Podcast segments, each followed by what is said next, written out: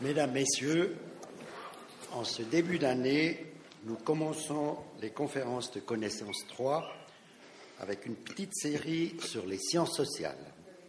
Petite parce que cette série ne comprend que deux conférences, celle d'aujourd'hui et celle de lundi prochain. Les deux conférences sont consacrées aux politiques sociales et ceci sous l'angle de la Révolution. Nous entrons donc aujourd'hui en matière avec leur apparition et leur développement au fil du temps, pour aboutir lundi prochain avec quelques réflexions sur, leur développement futur. Mesdames, Messieurs, les politiques sociales sont toujours un reflet de leur temps, du contexte social qui les entoure, qui les modifie et les adapte à l'esprit de l'époque. Elles sont donc soumises à une discussion permanente. Ainsi, ces derniers temps, vous l'ignorez pas, les politiques sociales, non seulement ici en Suisse, mais en tout cas en Europe, ont subi de nombreuses critiques et des voix se sont élevées en vue soit de les restreindre, en tout, en tout cas en ce qui concerne leur coût, soit de les réformer considérablement, si ce n'est de fond en comble. C'est ainsi, par exemple, que le dernier filet de notre sécurité sociale, l'aide sociale en particulier, a parfois été violemment, violemment critiqué, accusé d'être beaucoup trop généreuse et de, soutenir des personnes qui ne le mériteraient pas. Mais d'autre part, des propositions de réforme, parfois fondamentales, de l'actuel système de sécurité sociale ont également fait, euh, fait surface. Je pense notamment au revenu inconditionnel de base sur lequel nous allons voter dans quelque temps. Nous y reviendrons lors de la prochaine conférence de cette mini-série lundi prochain. S'il y a débat autour des politiques sociales, c'est entre autres qu'elles nous concernent toutes et tous pratiquement tout au long de notre vie. Dès l'entrée en, euh, en, vie active ou dès la majorité, la grande majorité d'entre nous est concernée par des cotisations et des impôts destinés aux assurances sociales.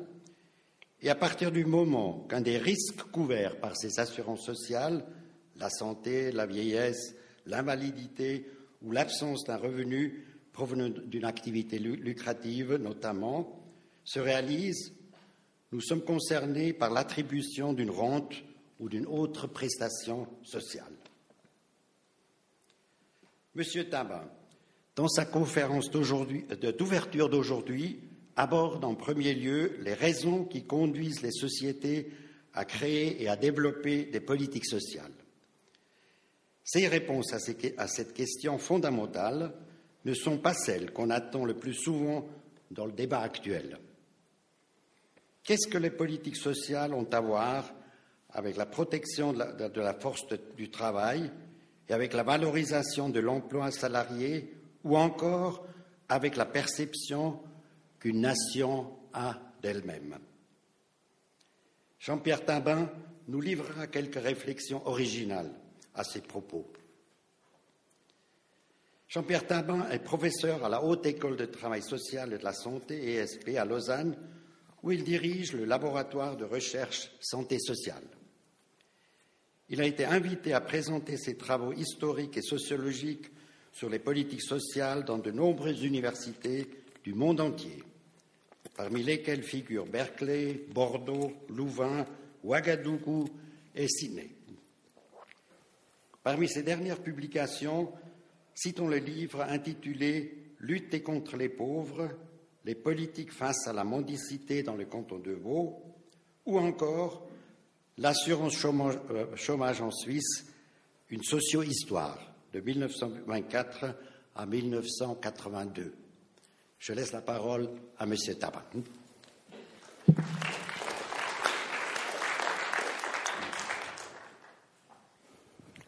Merci beaucoup, Willy, pour cette euh, introduction. Je suis très content de me retrouver aujourd'hui parmi vous. C'est un plaisir et un honneur de venir ici vous exposer un certain nombre d'idées que je défends par rapport aux raisons qui font que nous avons des politiques sociales dans beaucoup de pays, pas dans tous les pays, mais dans beaucoup de pays de la planète.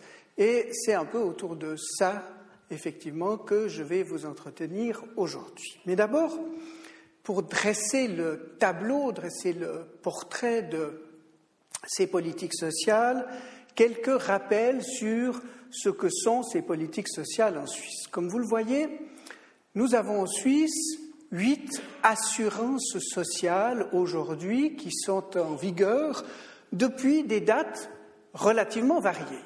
On voit sur le tableau, vous avez l'assurance accident qui existe depuis 1911, elle est entrée en vigueur en 1918, qui a été révisée complètement, revue complètement en 1982.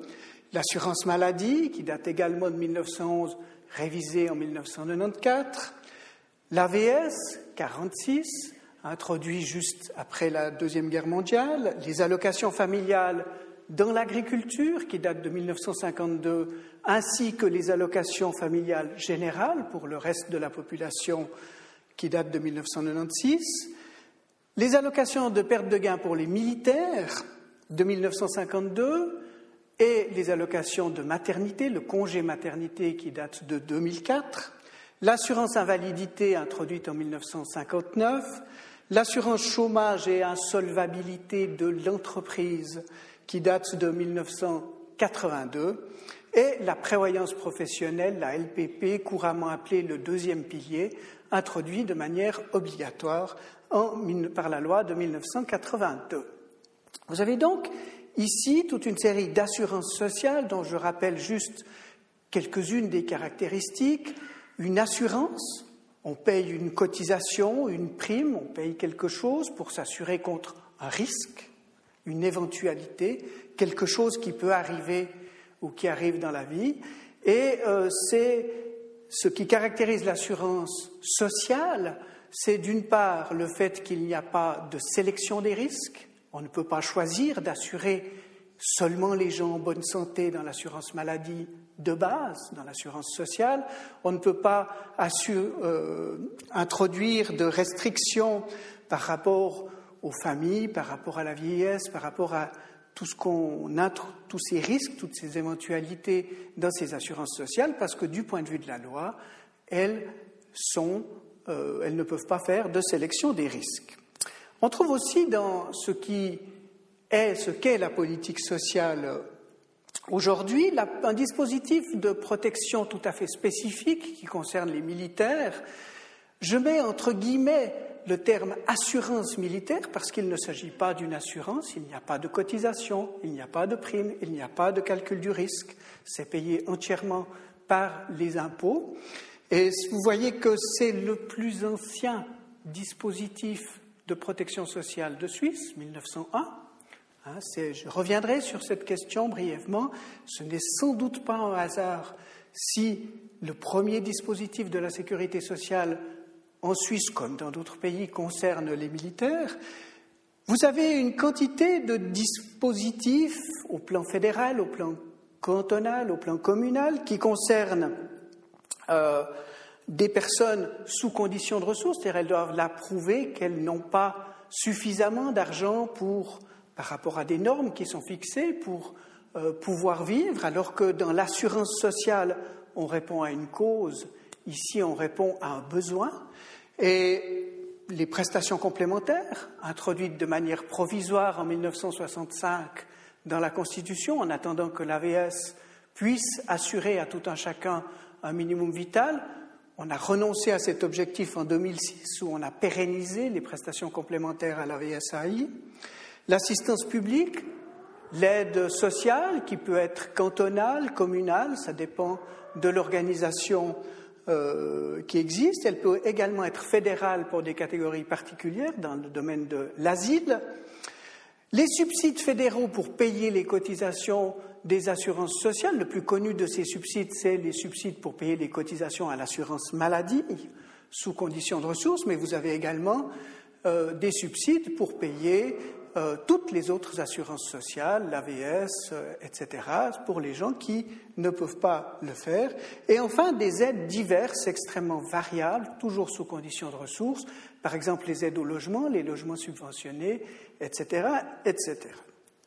Pour continuer ce rapide portrait, pour qu'on ait quelque chose qui nous permette de savoir de quoi l'on parle lorsqu'on parle de la politique sociale en Suisse, vous voyez que on a quelque chose d'assez intéressant, c'est que les catégories visées par ces assurances sociales sont très différentes, par cette protection sociale est très différente.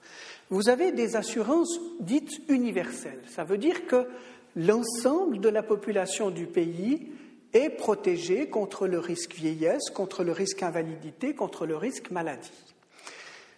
Seuls les salariés, et c'est quelque chose de très important à noter, je reviendrai là-dessus, sont protégés contre les risques du chômage, contre le risque de l'accident euh, par la LAA et euh, contre, dans le cadre de ce qu'on appelle le deuxième pilier de la loi sur la prévoyance professionnelle.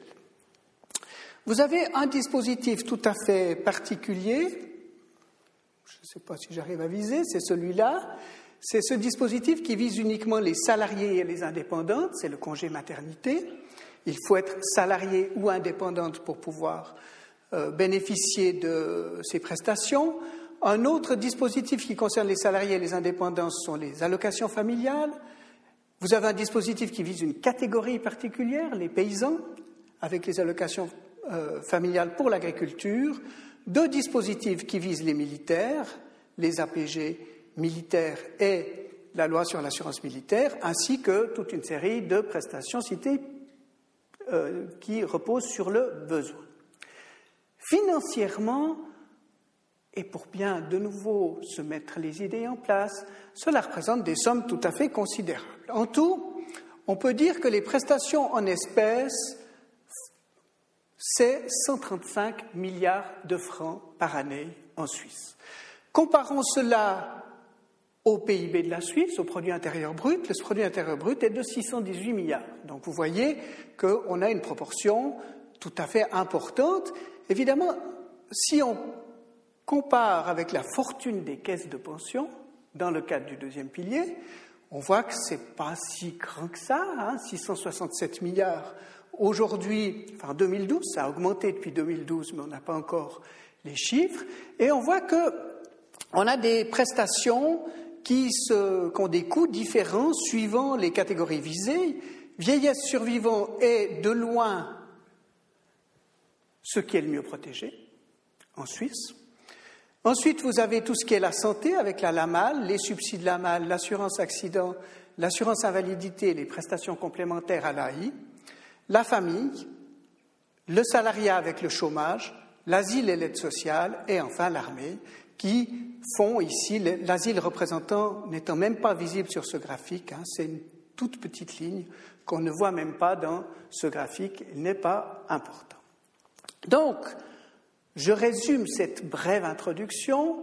Nous avons un dispositif de protection sociale important, complexe, avec des assurances, avec des prestations sous conditions de ressources, avec toute une série de choses qui sont développées vers des catégories différentes, l'ensemble de la population, les salariés, des catégories euh, différentes de, de, la société. Et la question, c'est pourquoi avons-nous ces assurances sociales? Comment se fait-il que nous ayons cette protection sociale aussi importante en Suisse? Les coûts sont importants, le débat, Ouli l'a rappelé, nous avons beaucoup de débats aujourd'hui sur les coûts de la protection sociale, mais ces coûts sont importants, c'est peut-être que ces assurances ont une fonction ou des fonctions peut-être beaucoup plus complexes que selon que ce qu'on pense habituellement. Donc, pour répondre à la question pourquoi les politiques sociales, je vais juste passer à travers quelques explications habituelles pour ensuite vous proposer d'autres explications, des explications complémentaires qui nous permettent peut-être de mieux comprendre ce qu'il en est. Les explications usuelles, c'est d'abord que les politiques sociales seraient l'expression de la solidarité. C'est la solidarité en société, la solidarité qui permet de lier les êtres humains dans la société, et notamment le passage d'une solidarité subjective à une solidarité, à une, solidarité objective. La solidarité subjective, c'est celle qui était incarnée par la charité. On donnait aux pauvres qu'on rencontrait dans la rue, on faisait un acte de foi en le faisant, on donnait aux pauvres à qui il nous plaisait de donner, on donnait aux pauvres en fonction de son statut, en fonction de euh, ce qu'on jugeait nécessaire de donner, étant donné le statut que l'on avait. Avec la politique sociale, on a le développement d'une, on a une objectivisation de la solidarité, c'est-à-dire qu'il y a des droits qui existent en fonction de critères qui sont reconnus, des critères que l'on peut contester s'ils ne sont, si on juge qu'ils sont mal appliqués, que l'on peut contester en justice. Donc il y a quelque chose de tout à fait différent dans l'organisation de la solidarité. On passe de la providence divine, c'est une autre manière de le présenter habituellement, à une providence étatique. Le terme État-providence, très souvent utilisé, est un terme inventé en critique au développement de l'État social à la fin du XIXe siècle, certains penseurs libéraux trouvant que l'État était en train de se substituer à Dieu et que ce n'était pas son rôle. Donc, première explication, protection sociale comme, euh, ce, comme incarnation de la solidarité euh, dans un pays. Deuxième explication classique, c'est quelque chose, la politique sociale, qui permet de la redistribution, des transferts. Des transferts des riches vers les pauvres, notamment via l'impôt ou les cotisations différentielles euh, dans certaines prestations sociales, entre les bien portants et les malades. L'assurance, les malades, les maladies sont payées par les bien portants et les malades, mais évidemment que les bien portants euh, ne dépensent rien alors que les malades dépensent plus, des personnes actives vers les personnes âgées. Donc il y a quelque chose de l'ordre de la redistribution du risque en société euh, qui se joue dans les politiques sociales et c'est une deuxième des explications classiques que l'on rencontre. Une troisième des explications classiques que l'on rencontre, c'est que les politiques sociales se seraient développées en tant que réponse à des problèmes sociaux émergents, notamment aux problèmes liés à l'industrialisation et au développement de l'industrie. Et on a ici l'idée que les politiques sociales se seraient développées en réponse à l'indigence, se seraient développées en réponse au chômage, se seraient développées en réponse aux problèmes posés par la vieillesse, etc., euh, etc. Enfin, quatrième explication que l'on rencontre souvent, c'est que les politiques sociales seraient liées à des personnes, à des idées, à des mouvements, euh, à des doctrines.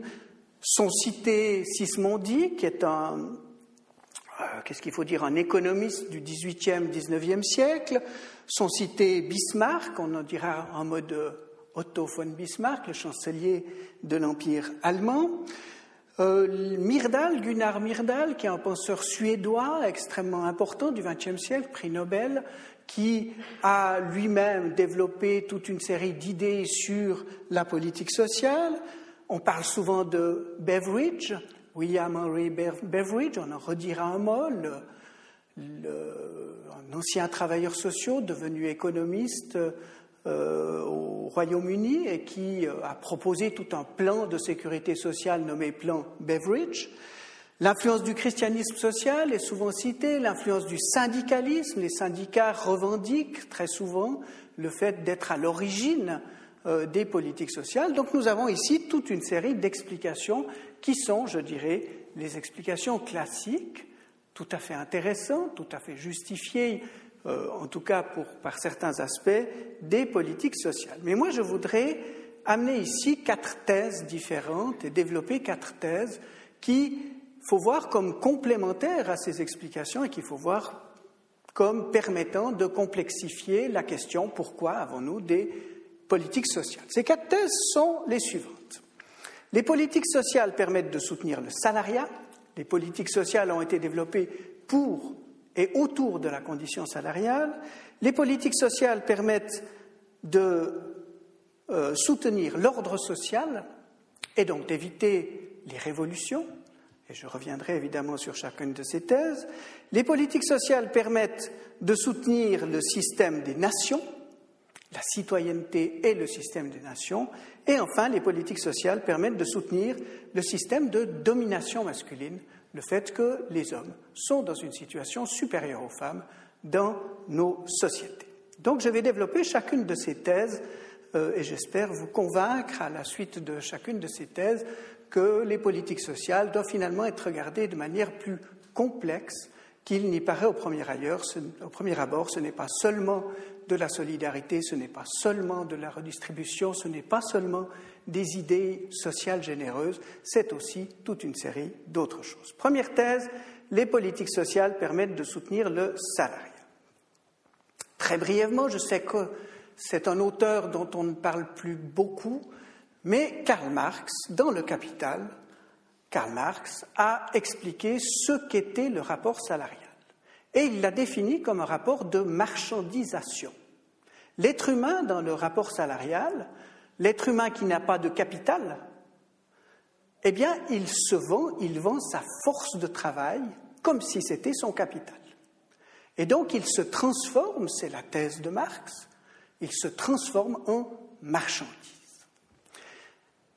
Et en tant que marchandise, il est utilisé. On la loue, on la, loue, on loue la force de travail contre un salaire. Hein, on fait quelque chose ici de très important dans le cadre du développement du salariat lié à la révolution industrielle. Toute une série d'auteurs ont raisonné depuis Marx jusqu'à aujourd'hui sur les conséquences de cette marchandisation. Le fait d'être utilisé comme marchandise pour faire du profit, parce que le rapport salarial dans le capitalisme, c'est pour faire du profit. On paye moins les ouvriers que ce qu'on gagne au bout du compte, puisqu'il s'agit de faire du profit, d'augmenter le capital, de verser des dividendes, etc. Et ce qui est ressorti de ces auteurs, notamment des réflexions de l'économiste Karl Poliani, euh, c'est que l'utilisation de l'être humain comme marchandise, si on ne met pas toute une série de précautions par rapport à cette utilisation, va amener à la destruction de cette marchandise.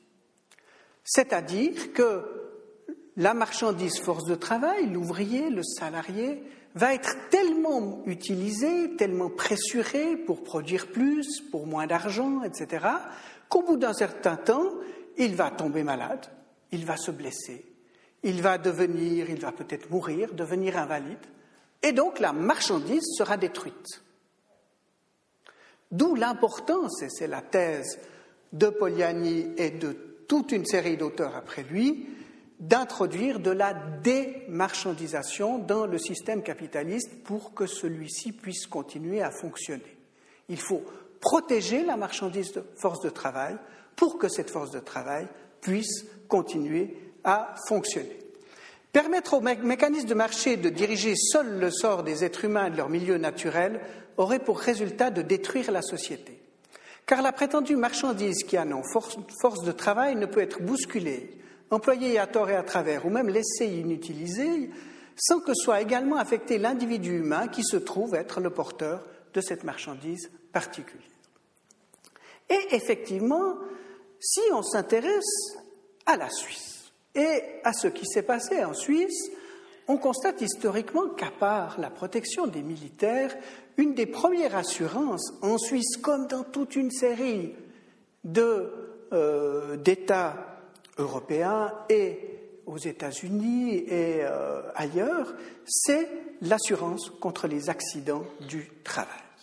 Au départ, au XIXe siècle, on pense quoi? On se dit, l'ouvrier, il a choisi de venir travailler dans cette industrie, il a pris des risques, il est blessé, il a pris des risques, c'est de sa faute.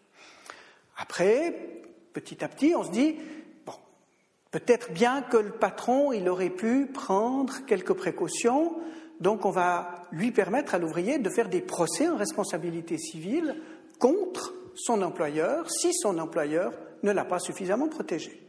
Et c'est la doctrine qui règne au XIXe siècle jusqu'à l'introduction des assurances sociales. Et vous voyez, première assurance sociale en Allemagne, en Autriche, au Royaume-Uni, en France, en Scandinavie, aux USA, euh, pour les chemins de fer aux USA, en Russie et euh, en Suisse.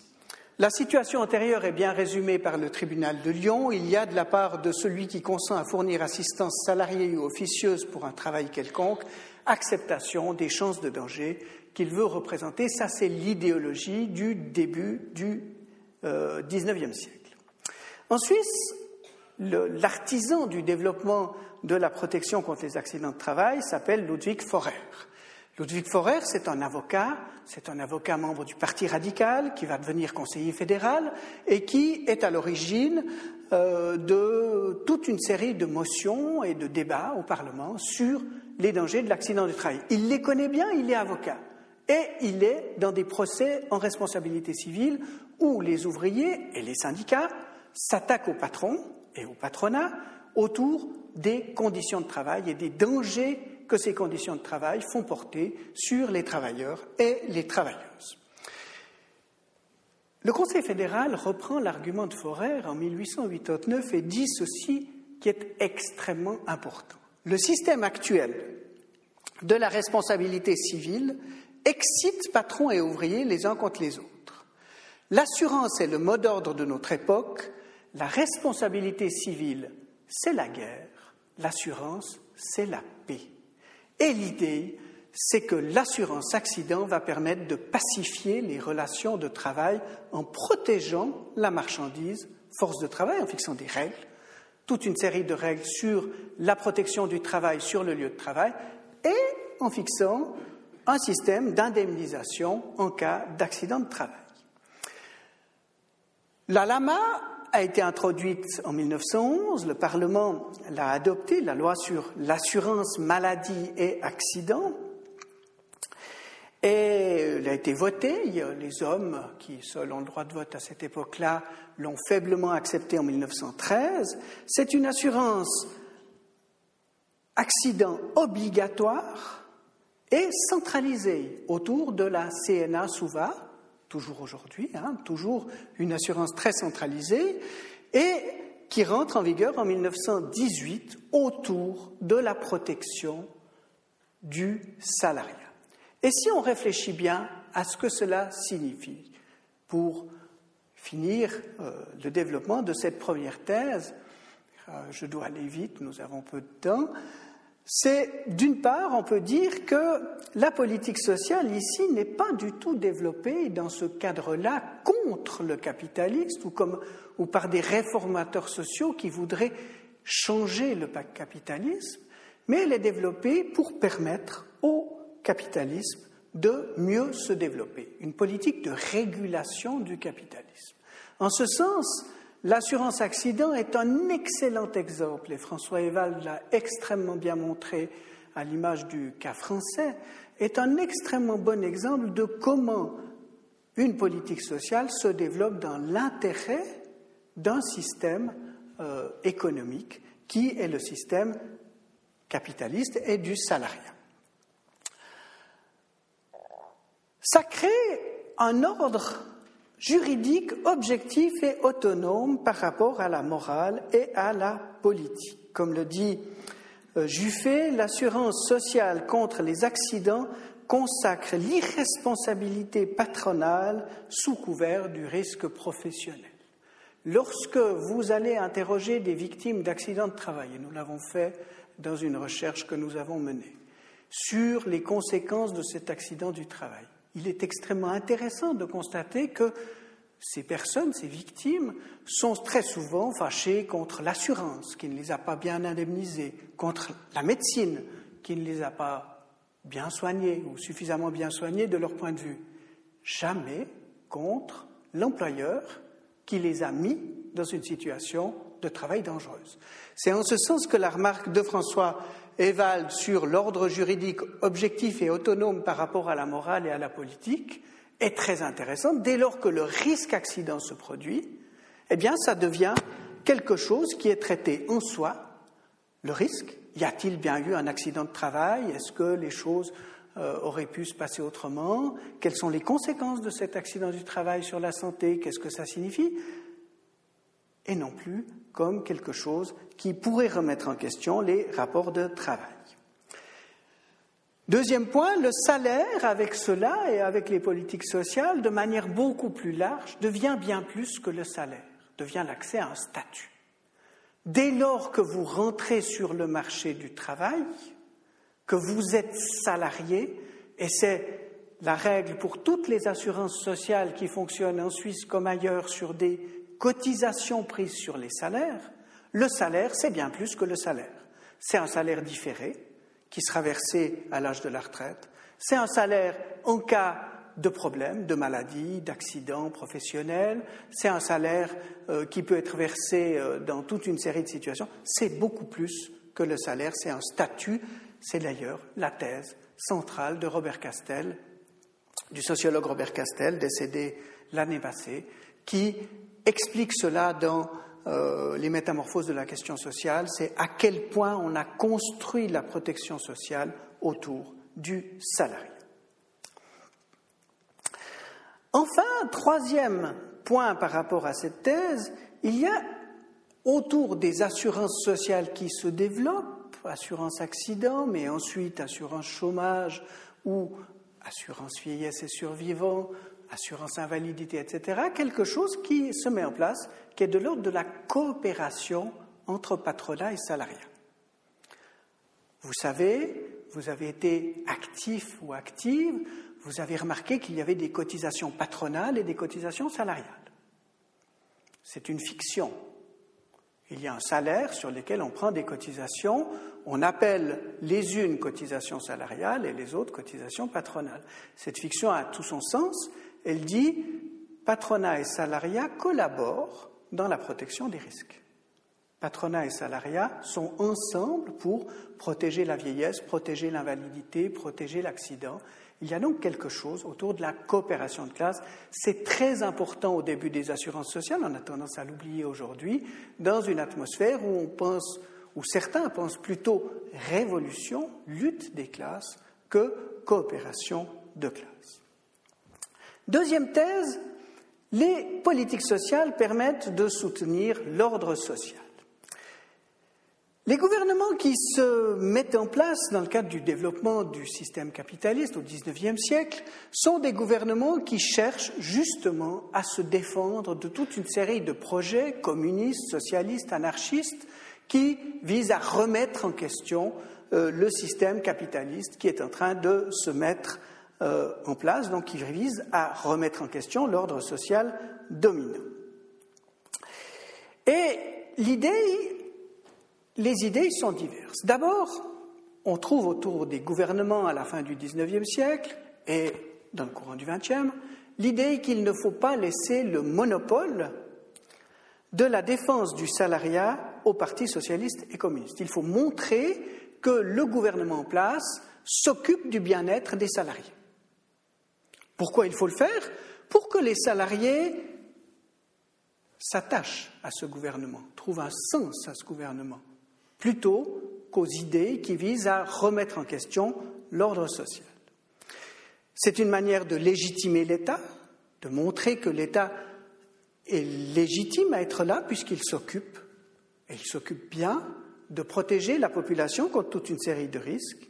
Et c'est enfin une réponse, c'est du moins la thèse de Michel Dreyfus, une réponse conservatrice à la dissolution des communautés traditionnelles de solidarité liées au développement du capitalisme. Vous savez que le capitalisme a fait beaucoup changé, l'introduction du capitalisme a énormément changé les modes de vie. Là où les gens vivaient ensemble dans des villages, il y a eu des villes il y a eu des déplacements, des séparations entre lieu de vie et lieu de travail, toute une série d'organisations extrêmement différentes de la solidarité qui ont fait que, euh, avec ça, on a une réponse conservatrice, c'est-à-dire une réponse qui permet de ne pas changer l'ordre social. Et l'incarnation de ce rôle des politiques sociales pour le maintien de l'ordre social, c'est Bismarck. Bismarck, c'est le premier chancelier du Deuxième Reich, de l'Empire allemand qui vient de se créer à la suite de diverses guerres successives. Et c'est très intéressant de voir que Bismarck, qui était avant chancelier de la Prusse et qui devient chancelier de l'Allemagne, met en place très rapidement des assurances sociales, l'assurance maladie, l'assurance accident, l'assurance sénilité, l'assurance vieillesse des 70 ans, et l'assurance invalidité. Quatre assurances qu'il fait en parallèle avec des lois qui visent à interdire le Parti socialiste, à emprisonner les socialistes et à faire autre chose. Et Bismarck a le mérite de la clarté. Le seul moyen, dit-il, de contenir les égarements de la classe ouvrière, c'est de réaliser celles des exigences des socialistes qui apparaissent légitimes et réalisables en l'état de l'ordre étatique et social, à condition de ne pas changer l'ordre social.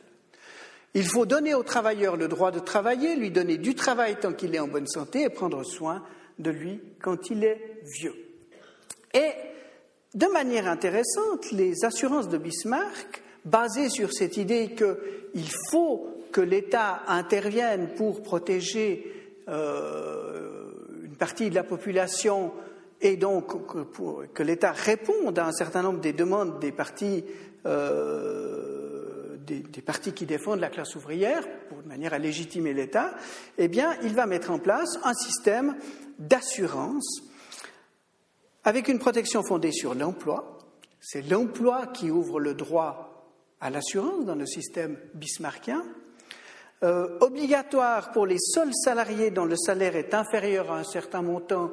L'idée chez Bismarck, c'est qu'il faut surtout assurer les pauvres ouvriers. Les autres doivent eux-mêmes faire leur prévoyance, se protéger, mais dans son système, ce sont surtout les pauvres employés, avec des nuances, disons. Il va quand même protéger bien ce qui est vital pour l'économie de l'État.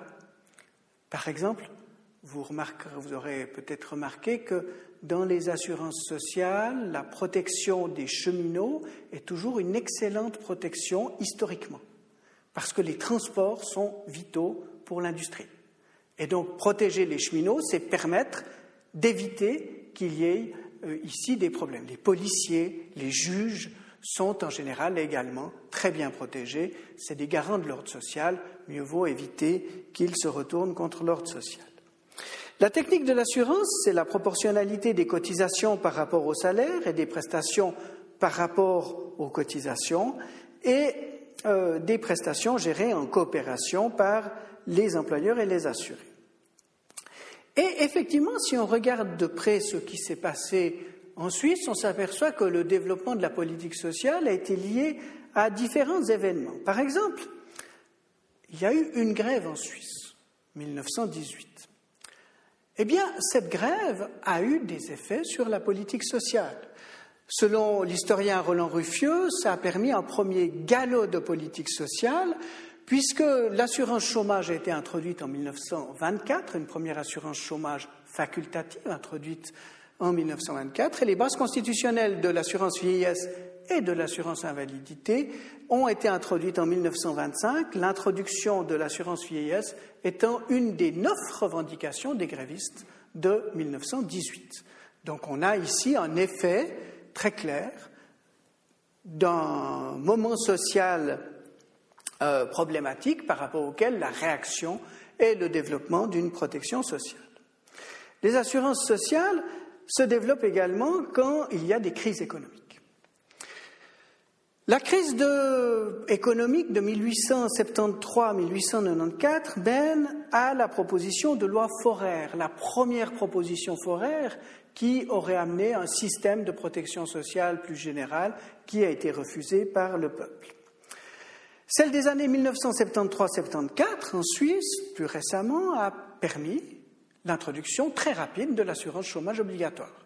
Jusqu'à 1977, nous n'avons pas d'assurance sociale obligatoire contre le chômage, elle est facultative, et c'est vraiment un effet direct d'une crise économique et d'un accroissement potentiel du nombre de gens ayant perdu leur travail et n'ayant aucune protection sociale organisée autour d'une assurance chômage qui fait que, puisque à l'époque où arrive la crise, euh, en 1973-74, moins de 30% des travailleurs sont assurés euh, contre le risque chômage, donc pas grand monde, euh, nous avons ici des effets tout à fait clairs de la crise. On peut aussi relever, pour aller voir ailleurs, que le Social Security Act introduit par Roosevelt en 1935 est un effet direct de la crise de 1929 aux États-Unis. Donc il y a ici quelque chose qui est en rapport avec la situation, les situations qui mettent en question l'ordre social grève, agitation sociale, crise économique. Donc si on réfléchit à cette seconde thèse, on peut dire que le développement de la politique sociale dépend des menaces sur l'ordre public. Quand l'ordre public est menacé, historiquement, eh on s'aperçoit qu'il y a souvent développement de politique sociale. Mais elles sont aussi liées à la force des groupes de pression qui demande que telle ou telle chose soit introduite. La grève de 1918 était portée par un parti politique avec une revendication, une notamment concernant les politiques sociales, et donc ça dépend de ces politiques sociales, mais également de leurs ressources de pouvoir. La thèse des ressources de pouvoir, c'est une thèse du politologue Corpi qui euh, pense qu'il ne faut pas s'arrêter aux groupes de pression, mais voir qu'est-ce que ces groupes de pression ont comme représentants dans les parlements. Selon lui, nous avons passé au cours du XXe siècle de la lutte des classes à la lutte démocratique des classes qui se fait dans les parlements avec des représentants des différents intérêts de classe qui euh, sont négociés au Parlement. Et en tout cas, c'est comme ça qu'il analyse le développement des politiques sociales, surtout en Scandinavie, pour montrer comment elles se sont développées en disant, en regardant quelles étaient les ressources de pouvoir, le nombre d'élus, le nombre de personnes pouvant euh, prendre décisions qui défendaient telle ou telle cause, que ce soit la cause de la classe ouvrière, des classes moyennes, des agriculteurs ou du patronat. L'intervention de l'État permet d'assurer la légitimité politique des élites. Ceux qui sont en place peuvent montrer qu'ils font le bien et regardez, puisque nous aurons dans pas si longtemps de nouveau une élection en France, les candidats vont nous dire, comme ils nous le disent depuis une cinquantaine d'années qu'ils vont résoudre la question du chômage. C'est un argument politique majeur.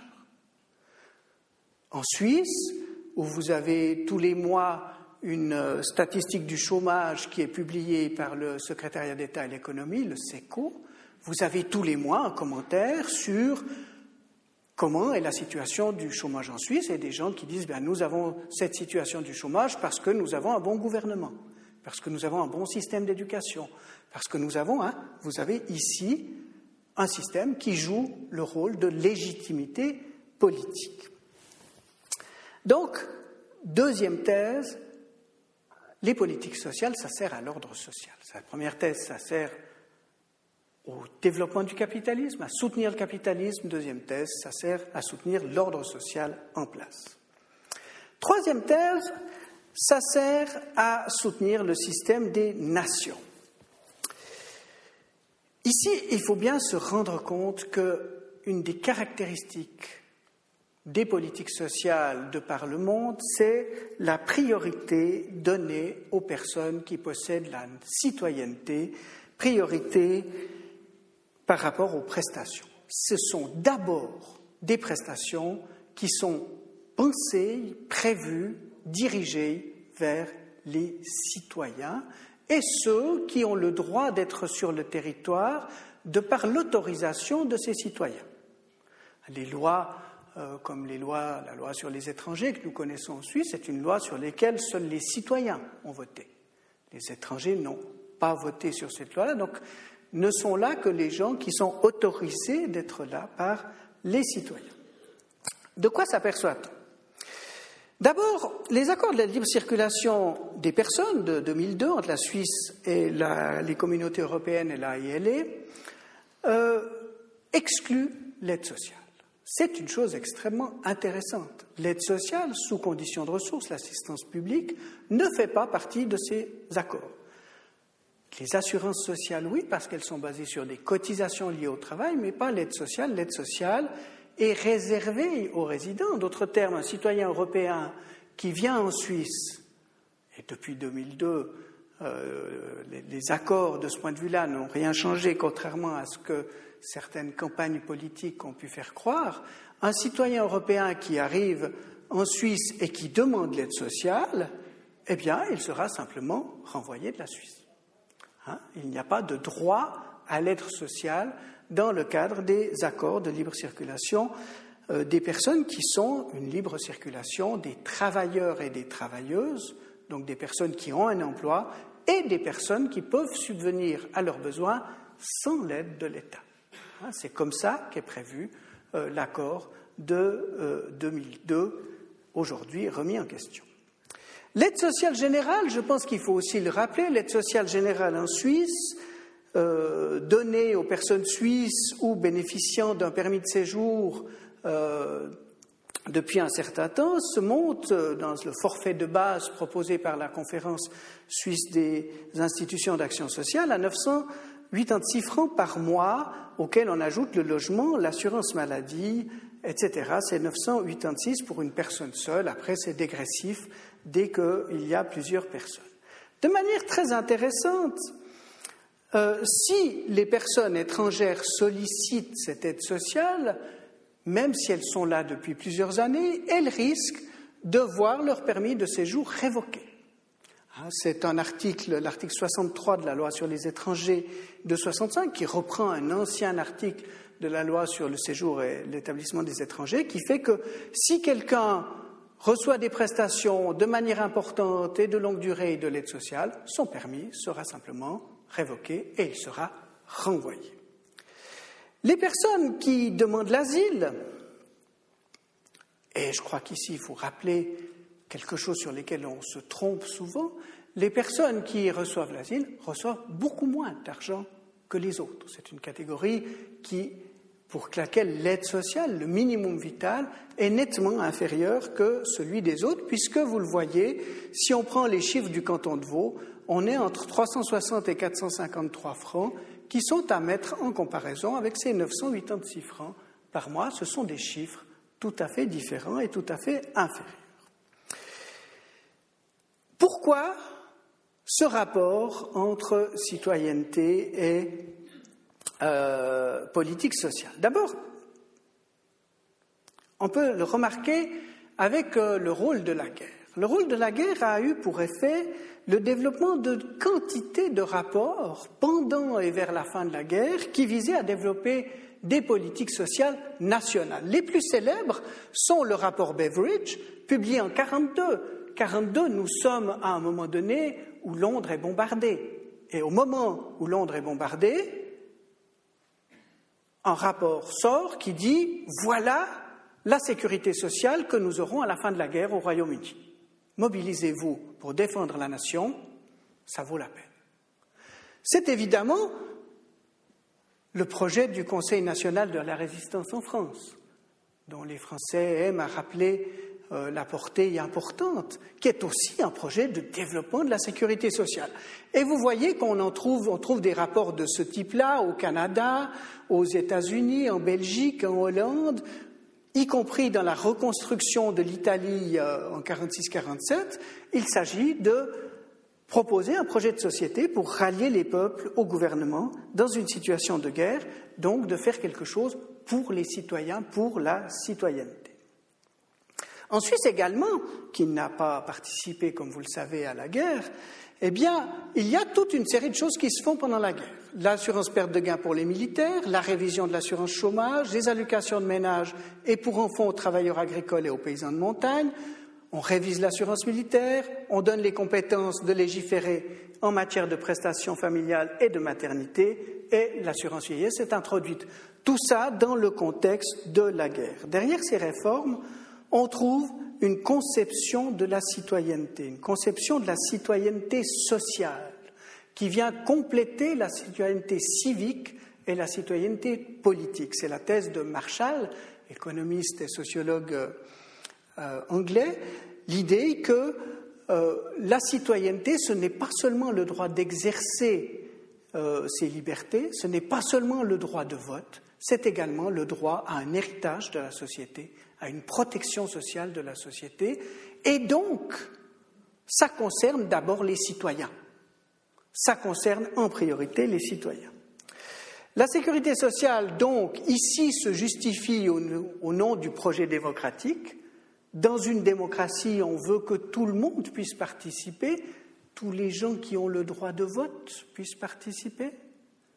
Parce que si vous devez vous soucier de votre nourriture, de savoir où vous allez dormir ce soir, de faire toutes ces sortes de choses-là, il y a peu de chances que vous vous intéressiez à la politique et que vous participiez à la politique. Donc l'idée, c'est que ça va, dans le projet démocratique, il y a cette idée d'inclusion de l'ensemble de la population, ce qui veut dire que pour accéder à l'ensemble des droits sociaux, il faut appartenir à la communauté nationale ou avoir le droit de résider dans un pays, remplir son devoir de citoyen, de salarié, payer des impôts. Et donc, on peut dire que cette politique sociale, euh, si on la réfléchit du point de vue de la citoyenneté, elle est directement liée à la production du national et de l'étranger. C'est la thèse, en tout cas, que nous avons soutenue dans le cadre d'un livre qui s'appelle Temps d'assistance, où nous étudions l'histoire de l'assistance publique en Suisse et où l'on voit à quel point la création de la citoyenneté, de la citoyenneté communale, comment, qui fait partie du registre des bourgeois d'une commune, est liée à la production du droit à l'assistance. Avec la production du bourgeois, on a la production de l'assistance. C'est les ceux d'entre vous qui sont suisses. Vous aurez remarqué une chose très curieuse dans votre passeport. Vous avez votre commune d'origine et non pas votre commune de naissance. Et c'est lié à l'histoire de l'assistance publique en Suisse, qui était historiquement, jusqu'en 1973-74, une assistance à la commune d'origine. Elle était extrêmement importante puisque c'était là qu'une personne indigente pouvait aller recevoir, et c'est à voir avec le développement des communes. Le développement des communes et le développement de l'assistance sont deux choses qui se sont faites de manière concomitante. Dernière thèse, les politiques sociales permettent de soutenir le système de domination masculine. La politique sociale, d'abord, et il faut le rappeler, a été développée par des hommes pour des hommes. Historiquement, en Suisse, les femmes sont exclues du droit de vote au plan fédéral jusqu'en 1971, et donc ce sont des hommes qui ont pensé les régimes sociaux principaux, qui sont les régimes de la politique sociale. La politique sociale agit directement ou indirectement sur les rapports sociaux de sexe, les rapports entre les hommes et les femmes dans la société, parce, parce qu'elle euh, définit les risques d'une certaine manière, elle euh, influence la distribution des ressources et les relations de pouvoir. Alors, on va regarder ça d'un petit peu plus près. Dans les politiques sociales, il y a toute une série de biais sexués parce que les politiques sociales reposent pour beaucoup sur le salaire et sur la condition salariale. L'accès aux prestations de l'État social est donc lié au fait d'avoir un emploi, d'avoir un salaire et de l'occuper. Réfléchissez à toutes les prestations sociales qui sont payées via des cotisations sur les salaires. L'AVS, l'assurance accident, l'AI, euh, l'assurance chômage, toutes ces prestations-là sont liées au fait, un, d'avoir un emploi, deux, d'avoir un salaire d'un certain niveau. Hein, la LPP aussi, le deuxième pilier. Donc ça nous interroge, pour bien comprendre ces biais et pour voir pourquoi les femmes sont aujourd'hui discriminées, toujours discriminées dans le cadre des politiques sociales, il ben, faut se demander quel est le euh, la distribution de l'emploi, hein, qui est quand même une idée très fortement masculine historiquement, je reviendrai brièvement là-dessus, comment c'est distribué. Alors, très rapidement, si le taux d'emploi en Suisse des femmes est relativement important, puisque vous voyez que le taux d'emploi des femmes est de 60,8% contre 75,5% des hommes. Hein, si vous prenez l'ensemble des gens, vous voyez que les femmes sont moins dans l'emploi, 15 points de différence, mais elles sont de manière importante. Mais elles ne sont pas, contrairement aux hommes, dans l'emploi à plein temps. En effet, les hommes travaillent pour 87% à temps plein, tandis que les femmes ne sont que 44% à travailler à temps plein. Donc les femmes travaillent moins souvent et elles sont dans l'emploi, hein, sont moins souvent dans l'emploi, et quand elles sont dans l'emploi, leur taux d'occupation est inférieur à celui des hommes. Pire, à taux d'occupation égal, leur salaire reste aujourd'hui de 18% inférieur à celui des hommes. Donc, elles travaillent, elles sont moins souvent dans l'emploi. Quand elles sont dans l'emploi, elles ont un taux d'occupation moindre et, à taux d'occupation égal, eh bien, elles touchent des salaires moindres. Ça a des effets. Par exemple, sur le niveau des rentes AVS. Le niveau des rentes AVS dépend des cotisations. Alors, plus on a gagné, cotisé, plus la rente AVS que l'on va toucher sera importante. Il y a, depuis 1996, le splitting et le bonus éducatif qui modifie partiellement les choses, mais ce qui est intéressant, c'est qu'ici, c'est le statut matrimonial et la parentalité qui changent la donne. Les hommes n'ont pas besoin de ça. Ils sont dans l'emploi à plein temps, globalement. Et ils ont un salaire, ce qui veut dire que euh, ce sont des mesures qui ont été introduites de manière correctrice, mais qui changent un petit peu la manière de concevoir les choses. L'assurance accident est souvent un exemple assez intéressant. Si ici, en vous donnant cette conférence, je m'encouble et je me casse la jambe, il n'y aura aucun problème, mon assurance accident va intervenir, mon salaire sera versé, je serai soigné sans avoir payé à payer ni franchise, ni cote-part. Si je suis une mère au foyer qui s'occupe de trois enfants en bas âge et que malencontreusement je trébuche sur un jouet, ce qui est quand même, a priori, peut arriver plus souvent que ici sur cette estrade. Eh bien, dans ce cas-là, je n'aurai pas d'assurance accident dans le cadre de la LA, mais dans le cadre de la LAMAL. Ce qui veut dire que, évidemment, il n'y a pas de protection du salaire, vu qu'il n'y a pas de salaire domestique. Il n'y a pas non plus, il y a également euh, une franchise et une cote-part à payer. Donc, l'accident est beaucoup moins bien couvert pour les femmes qui sont dans cette situation que pour les hommes, à cause du fait que la protection de l'accident est pensée d'abord sur l'emploi. La rente d'invalidité peut exister également dans le cadre de la LAA qui va se rajouter à l'AI, etc., etc. On a également le deuxième pilier, la LPP. Vous savez que la LPP est obligatoire à partir d'un certain revenu du salaire, il faut gagner une certaine somme, et si on regarde qui est exclu de la LPP, qui ne cotise pas la LPP, on s'aperçoit, selon cette étude tessinoise de 2005, que 90%, presque 90% des personnes exclues, ce sont des femmes, qui donc ne sont pas protégées à titre individuel, elles le sont éventuellement dans le cadre de leur mariage, via leur mari, et vous voyez bien que ce n'est pas la même chose, hein, parce que s'il y a divorce, elles perdent la protection du mari, qui va garder à partir du divorce tout le reste de la protection pour lui. Nous avons donc ici des choses différentes. Et donc, si je développe brièvement cette quatrième thèse, on peut dire que la politique sociale a été développée sur le modèle masculin de l'emploi. L'idée de toutes les politiques qui ont développé les politiques sociales, c'est de se baser sur l'idée de protéger le plein temps et l'emploi régulier.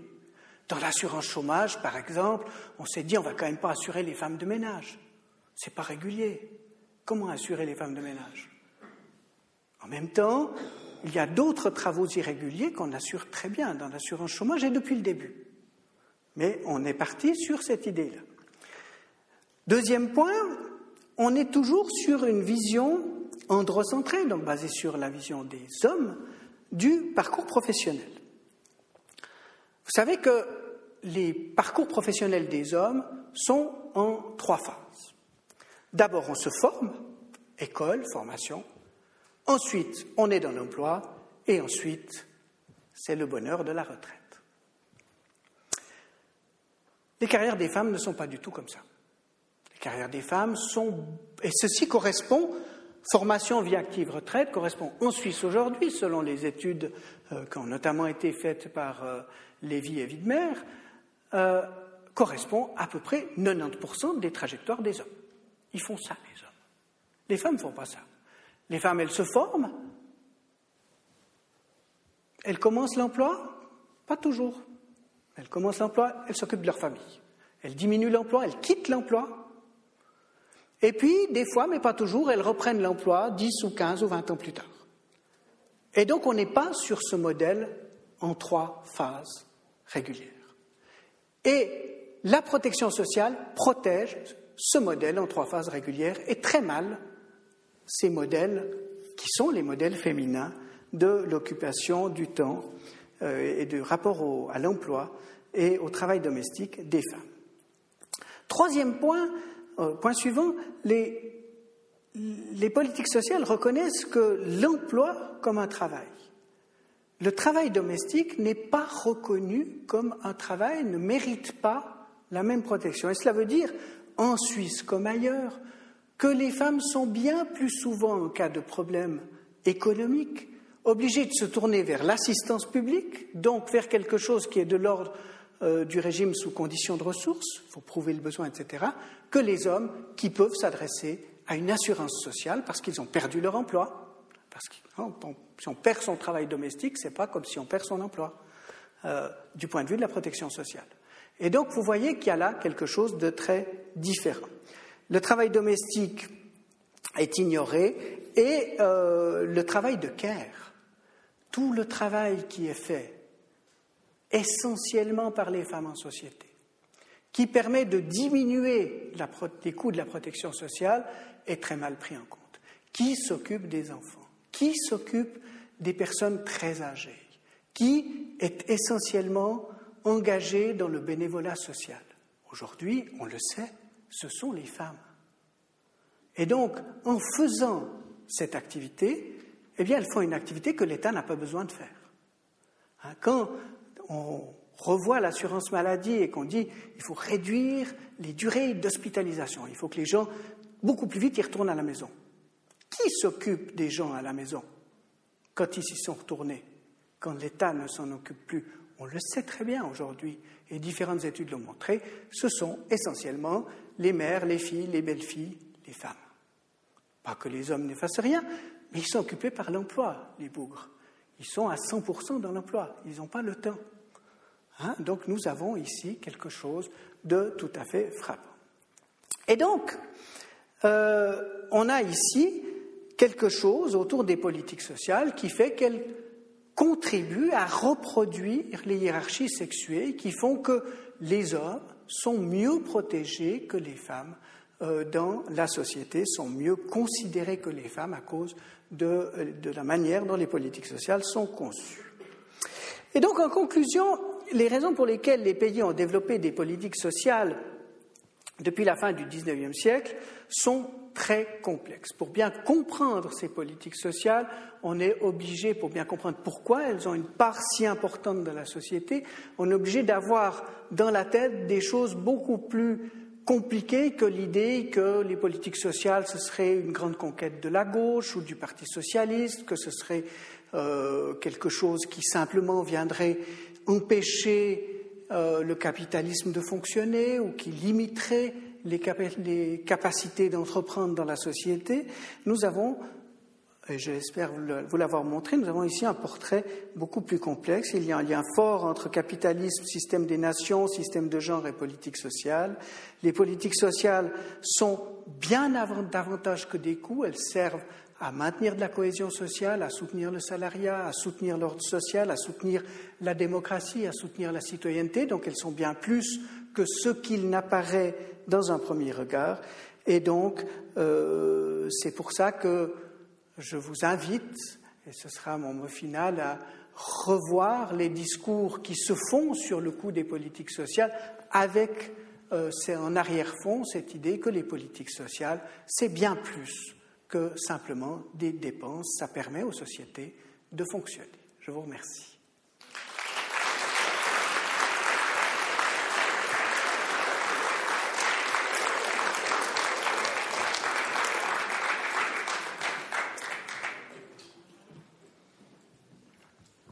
Je remercie beaucoup Jean-Pierre Tabin pour ses réflexions certainement euh, tout d'abord très intéressante et qui soulève quand même toute une série de questions, je pense. Hein. peut-être aussi des remarques, peut-être des critiques. Hein. Je vous invite donc de faire vos commentaires, peut-être vous avez des questions, comme ça, pour un sujet aussi complexe que celle de la sécurité sociale. La discussion est donc ouverte.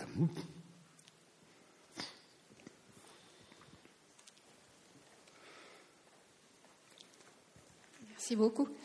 Euh, vous avez parlé de ce bouquet de prestations sociales qu'il y a en Suisse, euh, qui, contribue à l'ordre social. Je me rends compte que nos voisins français euh, ont, très souvent des grèves.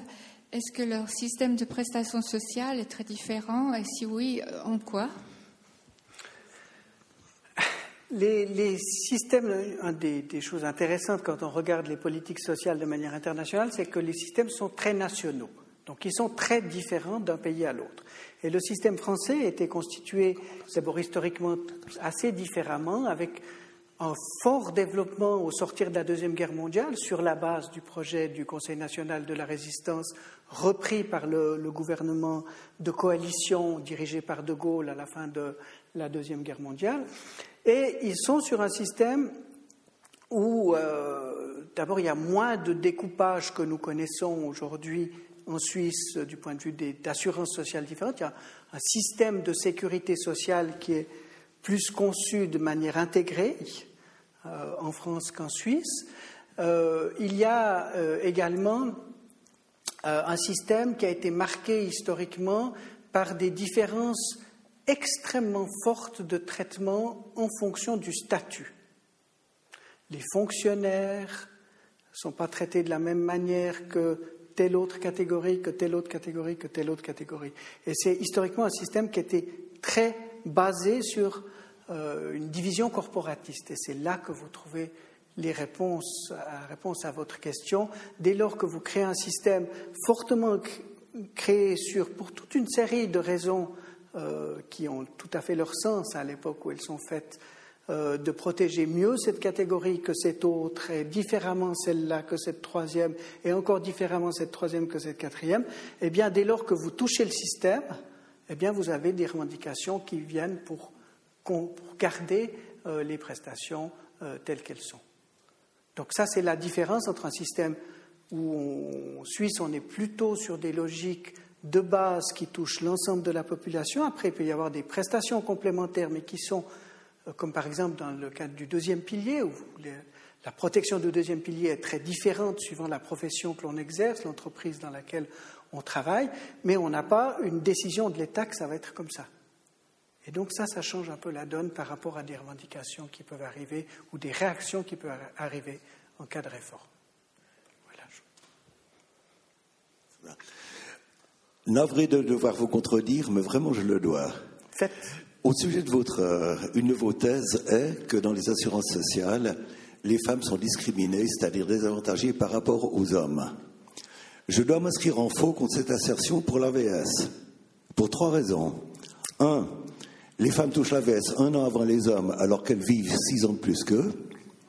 Deux, en cas de retraite anticipée, la pénalisation par diminution de la rente est deux fois plus faible pour les femmes que pour les hommes.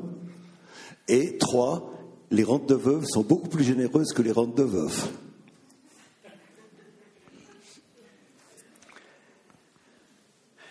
Alors reprenons par... Euh, merci de cette question, merci de me contredire.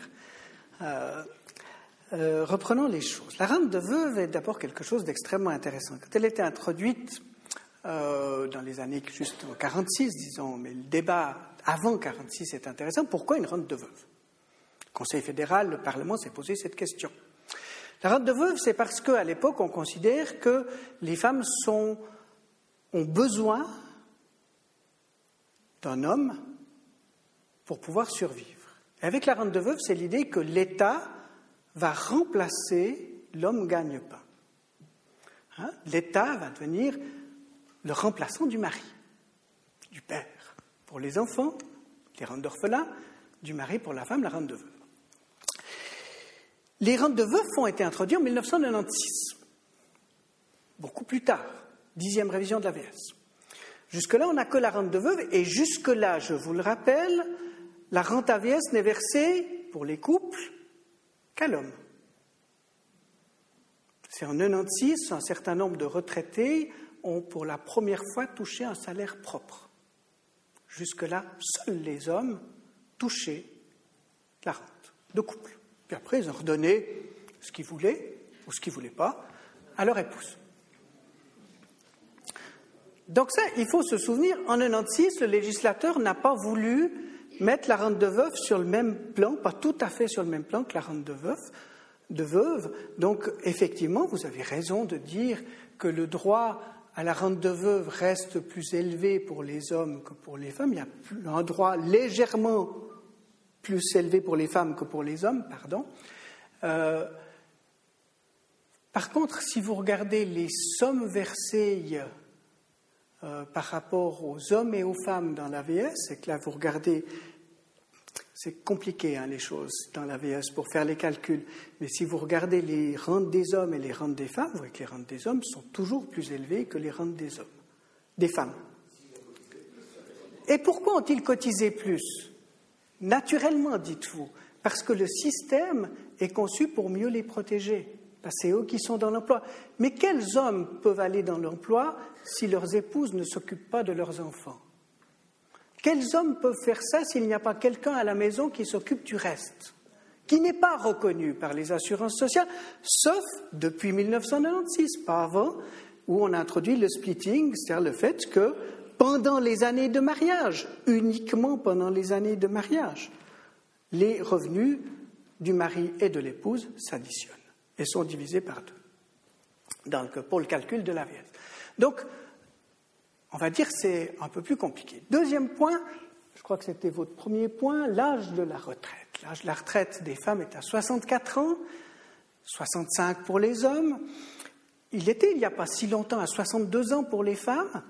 Quelle était la raison? Et puis, si on remonte encore en 46, en 46, c'était 65 ans pour tout le monde. Hein, on a abaissé l'âge de la retraite des femmes pour deux raisons principales.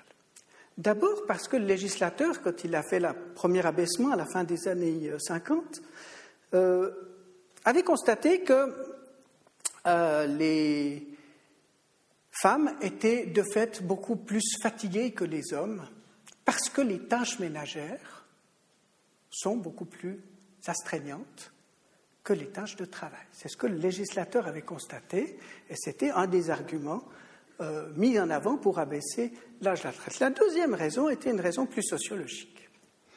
Vous aurez peut-être remarqué que les époux ont en général une différence d'âge entre eux au mariage et que, en règle générale, les maris sont un peu plus âgés que leurs épouses. Et l'autre raison d'abaisser l'âge de la retraite, c'était de permettre, la moyenne au premier mariage étant euh, de trois ans de différence d'âge, de permettre aux époux de partir en même temps à la retraite, s'ils avaient les deux un emploi. Donc, il y a une nuance. Aujourd'hui, c'est à 64 ans. Je n'ai pas besoin d'être un grand prédicteur d'avenir pour dire que ça ne va pas durer. Euh, euh, l'âge de la retraite à 65 ans pour les femmes est programmé, peut-être plus, pour les hommes aussi, hein, mais en tout cas 65 ans, c'est programmé. On a, déjà, on a déjà élevé de deux années euh, l'âge de la retraite des femmes. C'est depuis 1990, depuis la, depuis la dixième révision de 96, donc, qui est rentrée en vigueur par deux paliers. Euh, et donc, on a déjà changé la donne, ce qui veut dire que le bénéfice que vous voyez est un bénéfice aujourd'hui extrêmement relatif. Attention à la longévité, il faut la regarder à partir de l'âge de la retraite. Hein, et pas à partir de la naissance. Les hommes ont des comportements à risque. Notamment, ils se tuent en voiture, euh, beaucoup plus que les femmes. Et ils tuent en voiture. Hein? Vous me posez une autre question. C'est très intéressant, les métiers dangereux. Euh, c'est très, très intéressant. Parce que dans l'assurance, accident, on a une vraie protection des métiers dangereux. on vous dit, les métiers les plus dangereux, c'est bûcheron, forestier, grutier, euh, ça, vous parle, hein, euh, cuisinier, c'est un métier dangereux, tout ça fait partie des métiers dangereux. Mais c'est aussi lié à notre définition de ce qu'est le danger professionnelle. On a constaté ces dernières années, il y a des vrais changements qui arrivent, que par exemple, on voyait que dans toute une série de professions féminines considérées comme non dangereuses, profession d'infirmière par exemple, provoquer des maux de dos et des atteintes à la santé qui ne sont pas des accidents, mais qui sont des maladies, qui sont extrêmement euh, sensibles, mais qui sont beaucoup moins bien reconnues par la protection sociale. Quand vous allez faire vos courses dans un supermarché, vous voyez une, caissière, en général c'est des femmes, qui font ce geste à longueur de journée, avec des clients plus ou moins pressés, ils ont des choses à faire, ils trouvent ça lentement. Hein. Eh bien, au bout d'un certain nombre d'années de ce geste-là, il arrive une maladie qui s'appelle l'épicondylite. Et quand la caissière va voir son médecin, c'est en train de changer, mais en tout cas il y a quelques années c'était le cas, pour lui dire j'ai affreusement mal au bras, le médecin lui répondait, pensant un peu à partir de sa propre pratique, cesser de jouer du tennis ce n'est pas reconnu comme une maladie professionnelle. Vous avez une quantité d'atteintes à la santé qui touchent les femmes qui ne sont pas reconnues comme atteintes à la santé dans le cadre de la protection sociale qui font que vous croyez qu'elles exercent des métiers beaucoup moins dangereux. Ça se discute de manière tout à fait approfondie.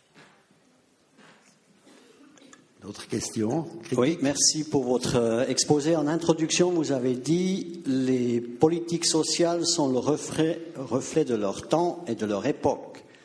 Nous vivons en 2015. Est-ce que notre politique sociale en 2015 n'est pas en retard d'une, voire deux, voire trois guerres?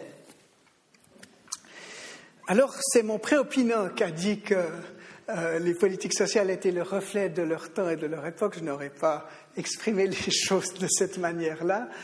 Euh, je pense que hum, les politiques sociales ne euh, sont pas tellement le reflet d'un temps que le reflet de ce qui s'est passé dans les années précédentes qui ont fait que les choses sont ce qu'elles sont.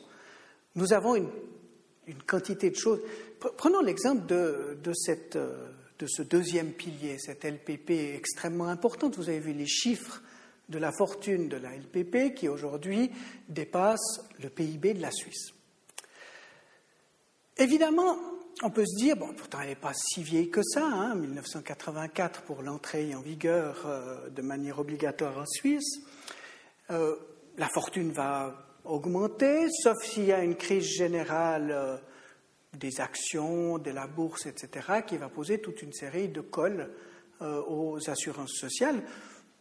Disons, si on s'éloigne un peu de la Suisse, on voit que, par exemple, les retraités grecs ont payé, payent aujourd'hui le prix de la dette grecque. Hein, notamment, on a diminué les retraites de manière extrêmement importante dans ce pays suite à ce que la Troïka, la Banque centrale européenne, l'Union européenne, etc., ont imposé au régime grec. Et donc les retraités sont parmi les premières victimes de quelque chose qui arrive là. Seulement, changer quelque chose comme le deuxième pilier aujourd'hui en Suisse pose toute une série de cols. D'abord, vous avez une quantité de gens qui vivent du deuxième pilier. Les institutions de prévoyance, mais aussi les gens qui s'occupent des placements, puisqu'il faut placer ces milliards, ces centaines de milliards de francs. Vous avez une quantité de postes de travail, qui existent, euh, d'infrastructures qui existent, toute une série de choses, ce n'est pas quelque chose qui peut se changer comme ça, sauf dans une. Le seul pays euh, où on a vu, à ma connaissance, historiquement, un changement radical des politiques sociales, c'est le Chili de Pinochet. Pinochet avait un certain pouvoir et il a imposé un, changement complet des régimes de retraite comme ça, il a passé du système des retraites par. Euh, il a passé un système par capitalisation, style LPP, au Chili, selon le modèle de Chicago, un modèle états-unien qu'il a imposé à tout le monde, sauf aux militaires et aux policiers. C'est un peu dangereux.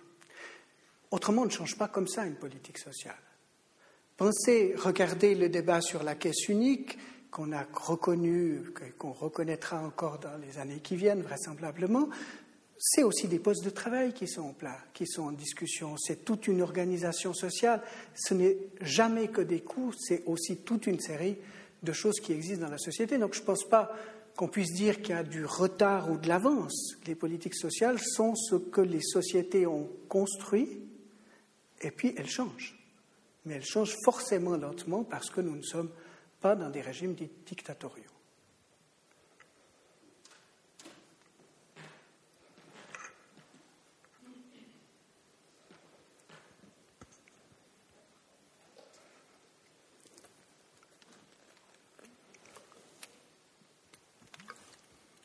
On voit apparaître maintenant des travailleurs pauvres. Euh, bon, ça se dit en anglais, mais. Working poor. voilà. Euh, est-ce qu'il y a quelque chose qui est prévu pour ça? Quelque chose, pardon? Qui est prévu pour ça? Alors. C'est des gens qui travaillent. Et qui sont pauvres. Voilà. Alors, disons, la, la pauvreté laborieuse, d'abord, ce n'est pas vraiment tout à fait nouveau. Il y a toujours eu des personnes qui euh, touchent un salaire qui ne leur permet pas de s'entretenir, euh, de vivre euh, et qui travaillent là autour. C'est-à-dire tout un débat euh, pendant longtemps qu'on a un peu oublié, qu'on est un peu passé ailleurs.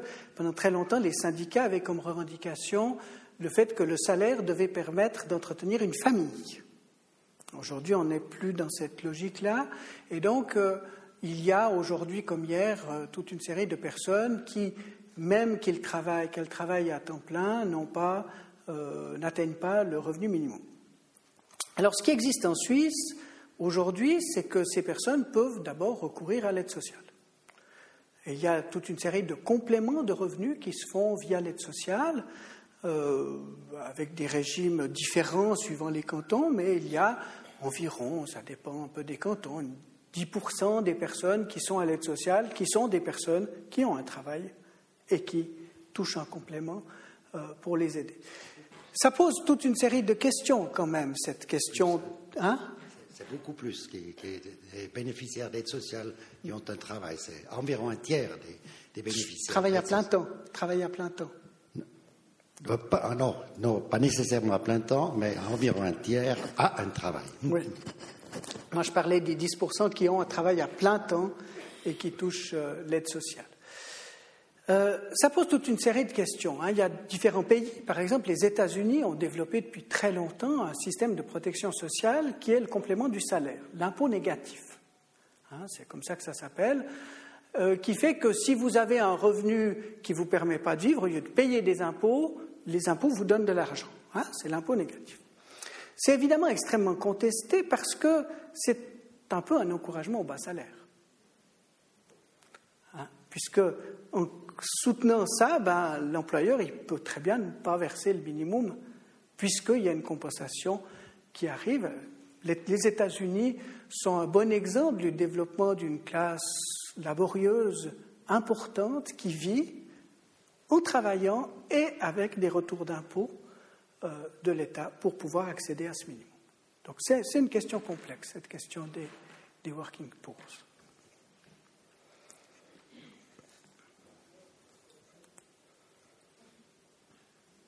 Je vois plus de, questions. De toute manière, je me vois obligé de mettre un terme, vu l'heure, de mettre un terme à cette conférence. J'aimerais encore une fois remercier très chaleureusement euh, Jean-Pierre Trabat.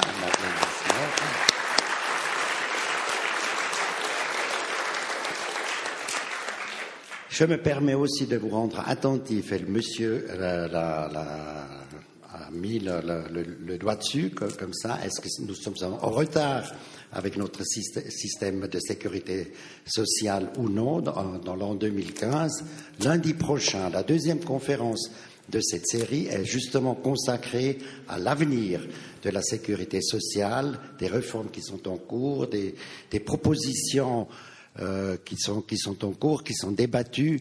Et je vous invite euh, vivement à suivre aussi la deuxième conférence de lundi prochain. Merci beaucoup.